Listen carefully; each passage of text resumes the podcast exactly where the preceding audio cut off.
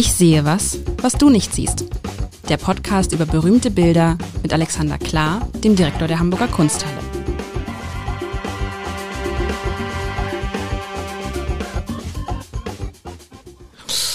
Ich, ich muss schon lachen, bevor es. Echt? Ja, das habe ich. Das erste Bild, wo ich so richtig lachen muss, was du mitgebracht Super, hast. Ähm, weil du hattest mir ja. Äh, herzlich willkommen erstmal. Mein Name ist Lars Heider. Alexander Klar, der Direktor der Hamburger Kunsthalle. Bis 2029 Direktor. Mindestens der Hamburger Kunsthalle. Und wir spielen ja immer das lustige Spiel bis zum Jahresende mit mindestens mit mit Bildern. Und beim letzten Mal hast du gesagt, haben wir gesagt, bring noch mal ein anderes Porträt mit. Ich fand Porträts so schön. Wie, wie war das? War es so? Fand ich einen schönen, einen schönen Impuls. Ich habe auch sofort äh, gewühlt. Ich bin durch das ganze Haus gelaufen und festgestellt, wir haben wahnsinnig viele Porträts. Machen wir nur noch Porträts jetzt? Nein. Könnten wir aber vielleicht, also dieses noch und mir ist noch eins eingefallen, was ein, so eine Art anderes Porträt ist. Also vielleicht äh, heute und nächste Woche Porträt. Und ich muss lachen. Irgendwie dein Handy fiebt, kann das sein? Hast du es wieder nicht ausgemacht? Nein, ich bin Dein Handy fiebt. Ein bisschen, dein Handy ist nicht schlimm. Ähm, ich beschreib's einmal. Der, weil das ist ein einmaliger Blick. Also es, es blickt einem an, ein Typ, der so blickt einen irgendwie an, als hätte, hätte ich was ausgefressen, als hätte ich irgendwas falsch gemacht. So, so was willst du eigentlich? So was so, so dunklen Augen, schwarze Haare, ähm, freier Oberkörper. Und jetzt nicht so ein Oberkörper, so, so, so, ähm, äh, Robert Lewandowski Oberkörper, also so Sixpack-mäßig, sondern so ein bisschen, was man halt so ein Oberkörper hat mit Anfang 50. Ähm, das war selbst, das war selbstkritisch. Hast du gemerkt? Nein.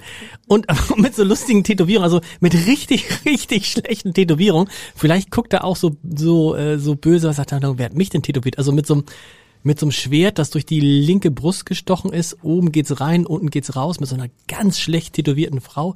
Eigentlich gar nicht mit, was steht da? Mit Linda, Linda, Piola, also irgend so ein Paula. Paula, Paula? so ein verblichener Name, so eine Schlange, die auch schon verblich, verblichen ist, also ganz komisch, alles irgendwie so ein Affe, der als Clown kostümiert ist, ein Affe aus dem Zirkus auf dem rechten Arm, also echt schlechte Tätowierung, richtig schlechte aber Tätowierung. schön gemalte, schlechte Schön gemalt, aber dieser Blick, und dieser Blick ist so, oh, und er sitzt irgendwo, sitzt da auf so einem, es sieht aus wie diese, diese äh, Brücke in San Francisco, dass er irgendwie da oben drauf geklettert ist und ähm, hat irgendwie eine Hose hat er noch an, so eine Jeans wahrscheinlich.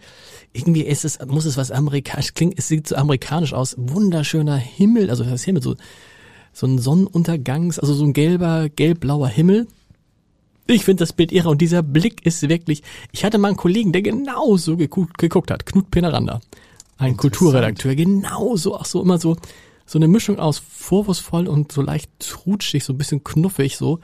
Ich liebe dieses Bild jetzt schon, Alexander. Hast du, ist es, ich glaube, der Podcast ist gleich, ich habe zwei Minuten 50 am Stück geredet. Hast du überhaupt schon irgendwas gesagt? Nee, noch gar nicht. Ich habe äh, ergriffen, geschwiegen. Ähm, Es ist ein Kollege von dir im Übrigen. Jetzt fangen wir erstmal kurz an. Also Ja. äh, ich sehe was, was du nicht siehst, spielen wir heute mit einem Bild von Christian Schad, einem dem Hauptvertreter der neuen Sachlichkeit, wie das genannt wird, also 20er Jahre Malerei. Und wir haben ein Bild vor uns aus dem Jahr 1928 und der Mensch, den du da so schön und äh, ergreifend beschrieben hast, ist Egon Erwin Kisch, der rasende Reporter, dein? Urahn sozusagen, der der äh, Mr. So deutscher sah der aus, Egon so sah Erwin. der aus. Auf dem Aber der war nicht so tätowiert. Doch, das ist ja das Lustige. Nein, Also, ähm, ich google das gleich. das kannst du googeln. Es gibt auch eine schöne Beschreibung von Christian Schad selber, der ähm, beschrieben hat, die verschiedenen äh, Tattoos und zu einem hat er sich von Kisch selber erzählen lassen. Ähm, das ist dieser, dieser durchstoßene Kopf. Äh, Also Kisch war nach seiner eigenen Erzählung im Fernen Osten gewesen und ließ sich dieses Ding tätowieren. Das hat er in der Vorlage in dem Tattoo-Shop da in Shanghai oder wo auch immer er war gesehen. Der, der Tätowierer verzog keine Miene, tätowiert ihm das drauf, aber in der nächsten Kneipe, vielleicht sogar so ein Animierlokal, lachten sich die, die, die Ladies da tot und äh, irgendwann erbarmte sich eine und erklärte ihm, das sei ähm, ein Eunuchenzeichen mit allen damit verbundenen Konnotationen. Aber er hat es mit Würde genommen. Er hat äh, dann noch viel anderes draufgetan.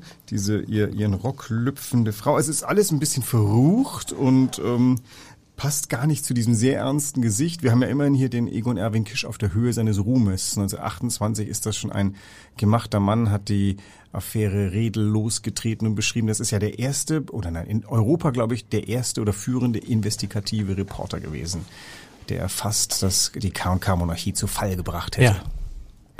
Der war so tätowiert? Nein. Der war so tätowiert. Gibt auch Fotos davon. Und Also- das heißt, er hat sich selber so malen lassen?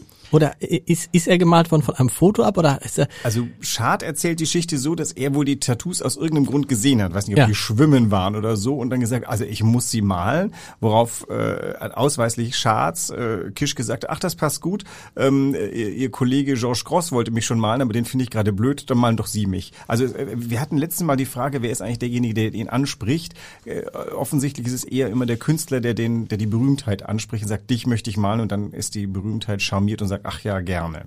fühlt er sich, also der Blick ist so, fühlt er sich wohl dabei? Man könnte es beide sein. Es könnte sein, dass er sagt, oh, ich habe eigentlich keinen Bock hier zu, zu sitzen, so ist der Blick. Es könnte auch sein, haha, ich weiß halt, wer ich bin und deshalb werde ich jetzt, weil er ist ja jetzt, er ist ein bisschen, also ist jetzt ja kein, äh, weiß ich nicht, also man würde ihn jetzt mit nacktem Oberkörper eigentlich nicht malen, also weder vom Oberkörper her noch von den Tattoos her. Das hätte Herr Lehnbach bestimmt nicht gemacht, Herr von Lehnbach. Den hätte auch den Genau. Franz von Liszt nicht äh, so gemalt. Aber wir sind in den 20er Jahren und es sind alle Konventionen gefallen. Der, der Egon Erwin Kisch sieht einen natürlich schon mit diesem kritischen Reporterblick an, den du bestimmt auch beherrschst, wenn du jemanden auseinander nimmst.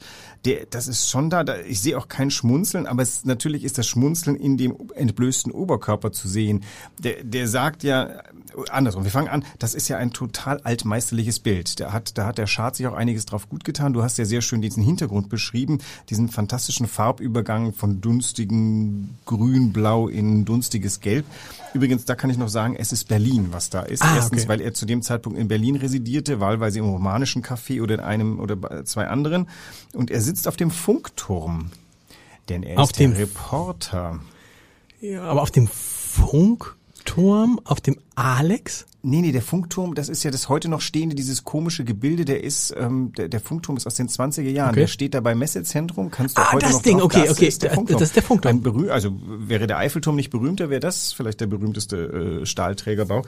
Ähm, und da sitzt er oben. Äh, noch eine schöne Schote, die ich ähm, im äh, Hinblick auf die heutige Session gelesen habe, ist, die, ähm, die Malsitzungen fanden bei Egon Erwin Kisch im Wohnzimmer statt. Also anscheinend hatte der Schad einen portablen Malkasten und es war wohl sehr viel Verkehr in seiner in, in der Wohnung von Kisch, aber der Kisch ließ sich davon nicht stören, er grinste immer verschmitzt und dann, dann sprach am Ende der zweiten Session äh, der Schad ihn an und fragte, was äh, was ist hier los? Na, das kann ich Ihnen nicht sagen, aber morgen lesen Sie mal die Zeitung und ähm, dann las er am nächsten Tag, dass ein äh, NSDAP-Funktionär beim Funkturm just entführt worden war auf dem Wege zu einer Funkaufnahme, zu einem Interview Okay. äh, und die kommunistische Partei hat ein Stand-in geschickt, der dann ein linkes Interview gegeben hat und der Funktionär, der Entführte, wurde im Grunewald ausgesetzt und äh, bis der zurück war, war das Interview rum und äh, dann hat das Radio, ohne es zu merken, ein äh, linkes Interview gesendet Cool. und Kisch hat's organisiert und war da sehr vergnügt darauf.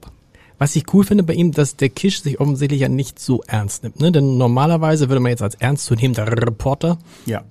würde man sich erstens nicht mit so freiem Oberkörper fotografieren lassen, äh, fotografieren.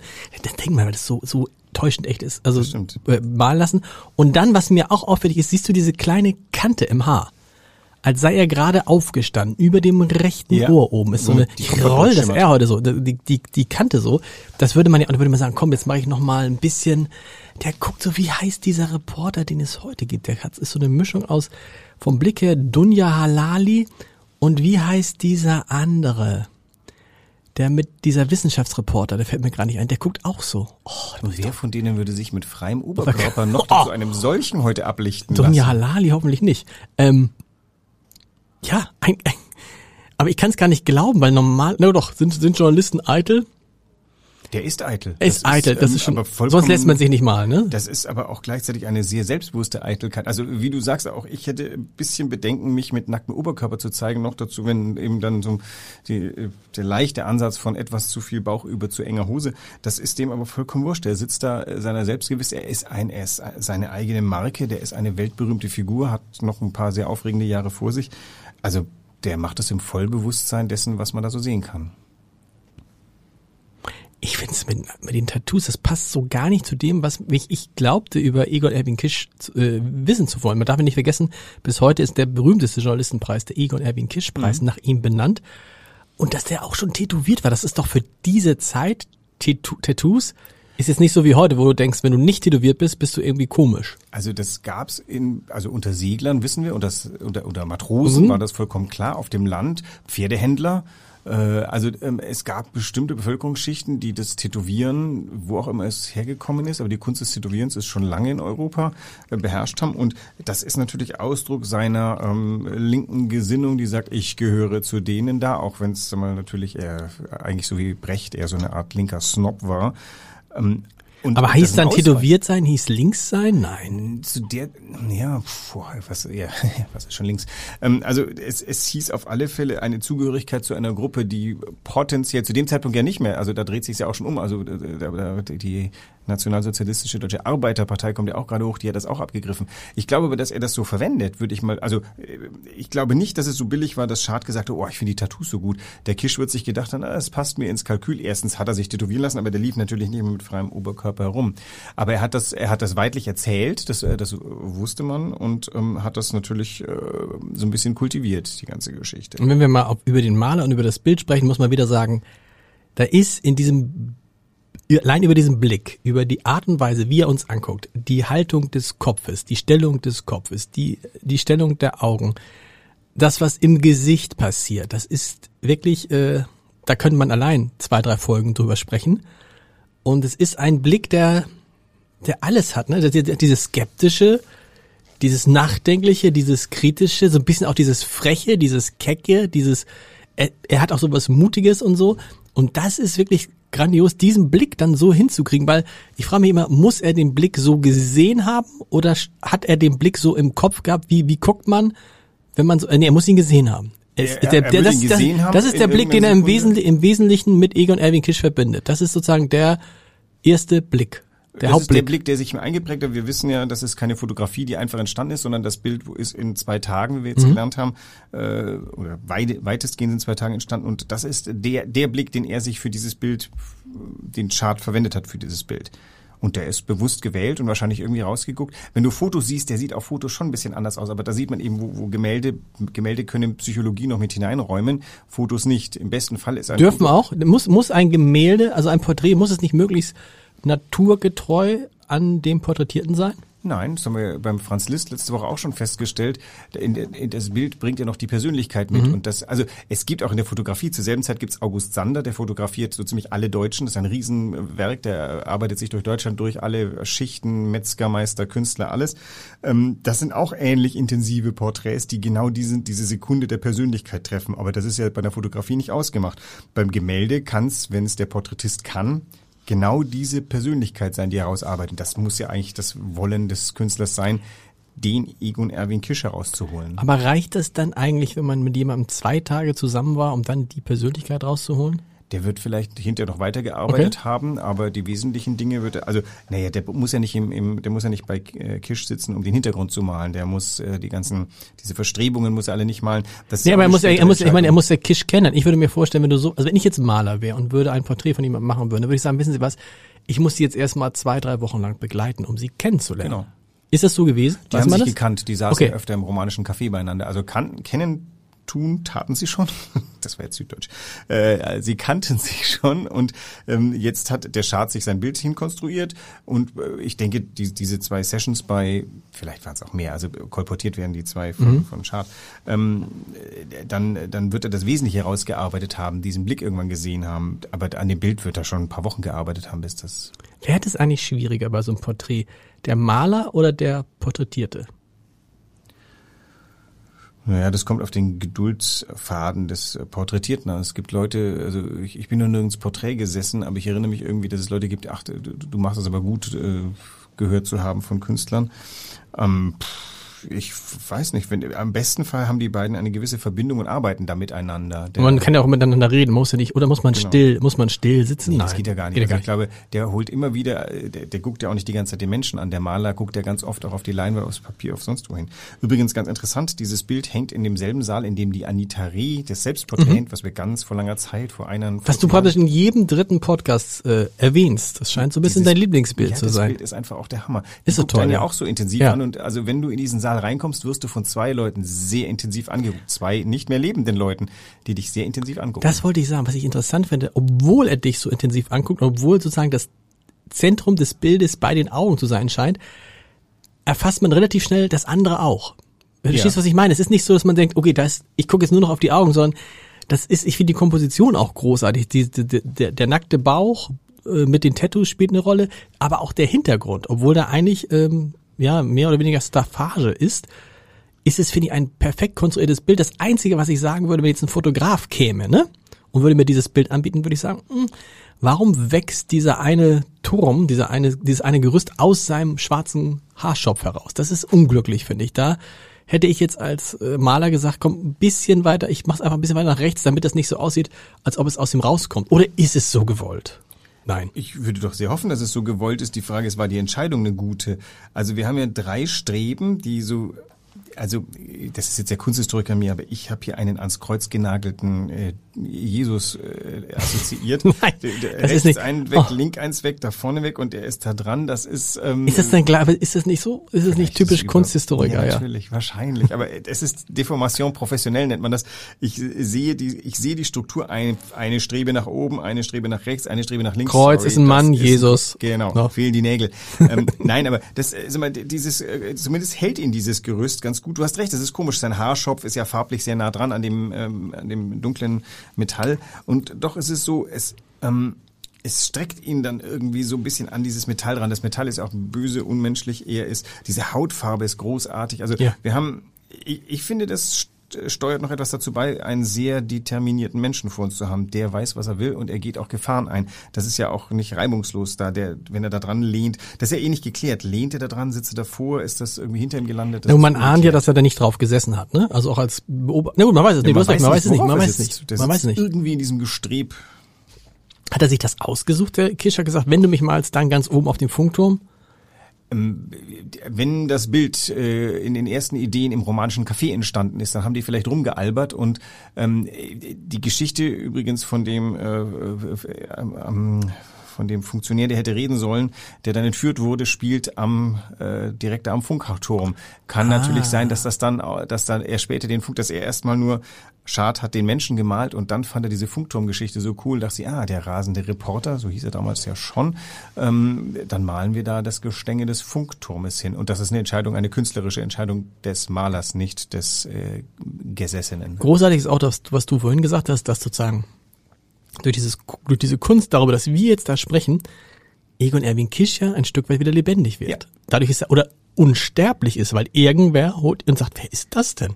Das ist ja die Das ist das, Faszination was- der Hamburger Kunsthalle wie aller Museen. Du gehst hinein und bist vis-à-vis mit äh, lange toten, lange gewesenen Situationen. Aber in dem Bild hast du äh, das Ding, was möglicherweise der Künstler oder die Künstlerin vor, kurz vor dir gelassen hat. Diese, wir springen im Museum durch die Zeiten durch. Das ist einer der wenigen Orte, wo Zeitreisen fast fassbar sind. Und hier ist ein schönes Beispiel davon. Und du hast das Gefühl, je länger du ihn anguckst, irgendwie jetzt ihn zu kennen und zu wissen, wie er tickt und wie er ist und wie er denkt, obwohl wir ihn ja nie lebendig erlebt haben. Ja. Das ist übrigens noch anders, finde ich, tatsächlich als bei Fotos.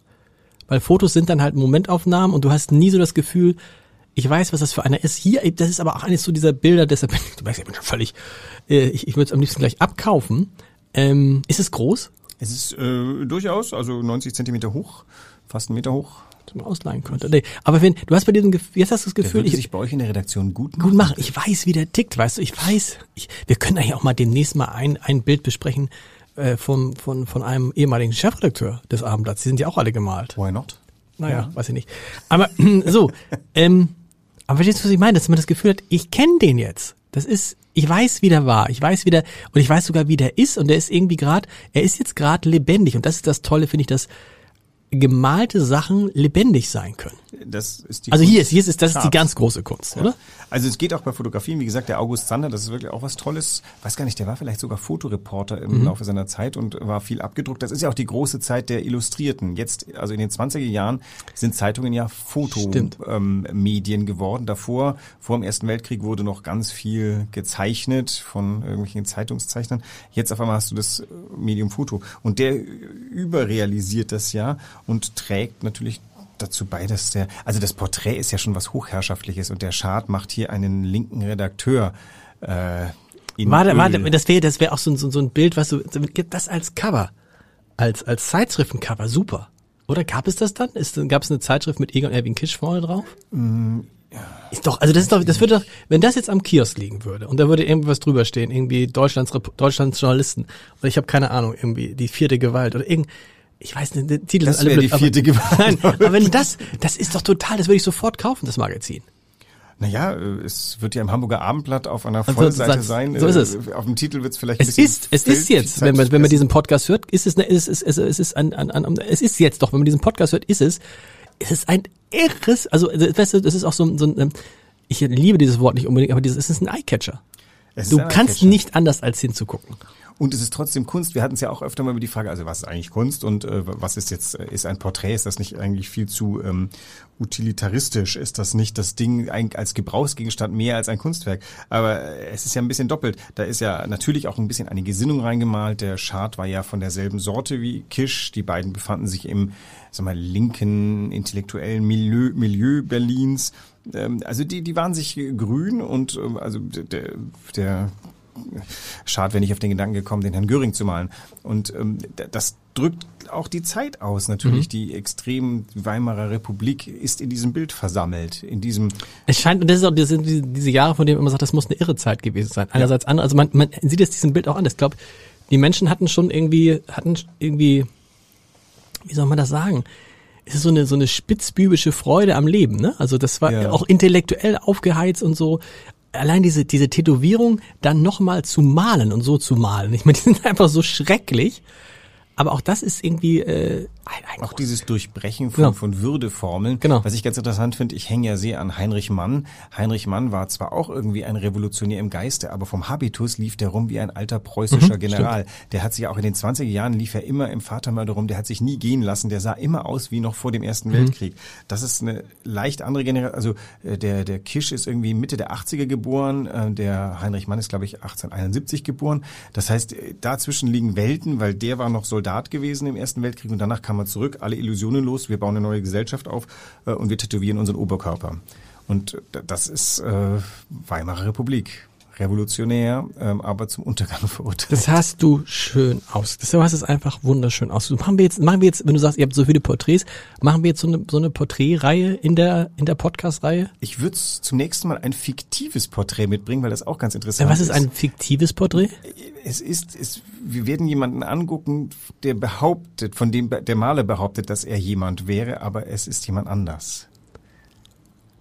Ja, ich bin gespannt. Wir hören uns. Ah, jetzt ist wirklich. Was würde, was, was, was würde, was ist das wert, dieses Bild? Viel.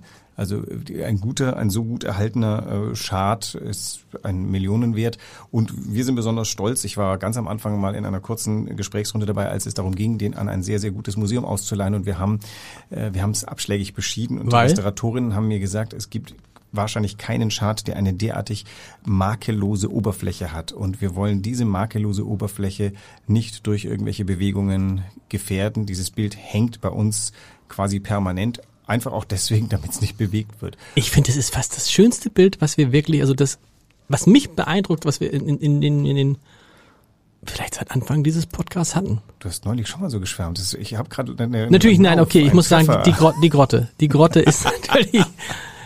Was würde man für die Grotte kriegen? Würde man dann auch noch fünf Euro für kriegen für die Grotte? Ah, Nein. die ist wahrscheinlich, äh, der ist ja noch ein bisschen älter, noch eine berühmter. Vielleicht, ich weiß es nicht. Weiß müssen wir auf Artprice mal gucken. Die Sachen werden auch selten gehandelt. Das äh, müssten wir uns mal Und das Gute ist ja, es gehört irgendwie allen uns. Es gehört in gewisser Weise allen, die wir Es hier so. gehört Hamburg. Es gehört Hamburg. gehört Hamburg.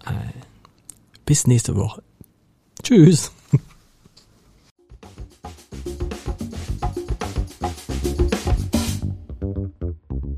Weitere Podcasts vom Hamburger Abendblatt finden Sie auf abendblatt.de slash podcast.